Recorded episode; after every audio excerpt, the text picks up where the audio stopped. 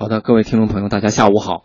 那么，在这个新经济时代，这个大名鼎鼎的亚马逊总裁叫贝佐斯，他呢有一个特点，就是对未来极度着迷。他的副业之一就是在德州叫塞拉利昂暗黑山脉上凿开了一个大洞，花费了四千两百万美元建造了一台万年钟。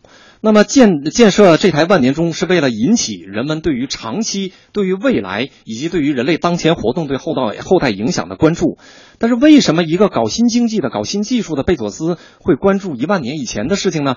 一九九七年亚马逊上市的时候呢，贝佐斯写给股东的一封信中可以找到一些这种线索。当时那封信的主要观点是，他说，无论个人还是公司，你如果不做长远打算，永远无法实现那种潜在的可能性。之后每一年，贝佐斯在写给股东的信中呢，都要把这个九七年的这封信附到后面，让所有的人知道，在他看来。这个万年逻辑学，这个长远考虑的重要性。那么那间从车铺车库起步的公司呢，现在已经彻底的改变了购物方式。亚马逊呢，现在是美国最大的一百家公司之一。这个很大程度上要归功于贝佐斯长远的目光。Kindle 的成功就是一个代表。那他在管理上呢，也充分的体现这个叫万年逻辑学。咱们举几个例子，比如第一，它叫备忘录逻辑。就在亚马逊啊，高级执行会议上，它不是用这个 PPT 陈陈述的方式开始，它的去 PPT 化在业界是知名的。他们干嘛呢？就是所有的高管在开会之前呢，要阅读主讲人的备忘录。这个备忘录呢，就是主讲人他自己把他所有能想到的东西要要写的非常多，写五到六页这么长。他那个贝佐斯的观点呢，就是当你自己没有思路，你对这东西不了解的时候，你是不太可能会写这么长的。但是，一旦你写成了。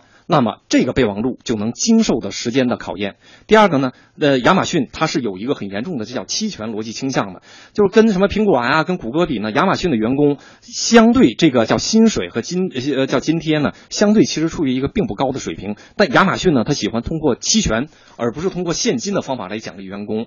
贝索斯在他就刚才提到的这个一九九七年的那个信中，他是这么解释的：他说，我们知道我们的成功在很大程度上受到。我们吸引并保持员工的积极性的能力的影响，每个人都要这么思考，就是每一个员工都应该成为这个公司的主人。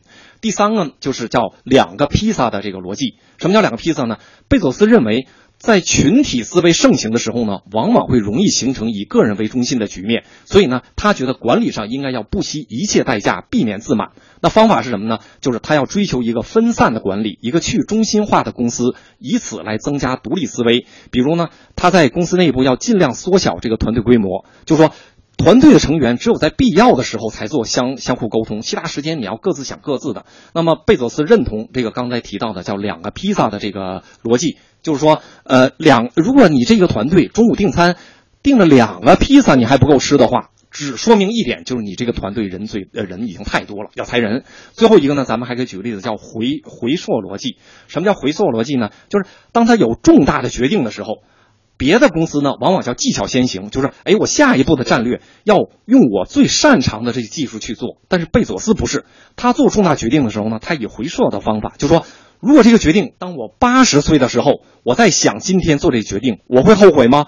比如说，他当时在做资本运作非常成功的时候呢，他突然离开了这个资本的这个市场，然后呢，创办亚马逊。为什么会这么决定呢？就是当时当时他思考这个问题的时候呢，一种潜在的可能的后悔，让他最后决定我放弃做对冲基金，我去做亚马逊。他怎么想的呢？就是如果我离开华尔街，我会后悔吗？不会。但是如果这一次我错过了互联网的这个契机，我会后悔吗？可能会的。于是他就离开了华尔街，创办了亚马逊。嗯，那大家也可以自己问一下自己的内心：如果现在让你做一个决定，你会后悔吗？那你又会怎么去做这样的一个选择呢？好，非常感谢李欣给我们带来的朋友圈分享。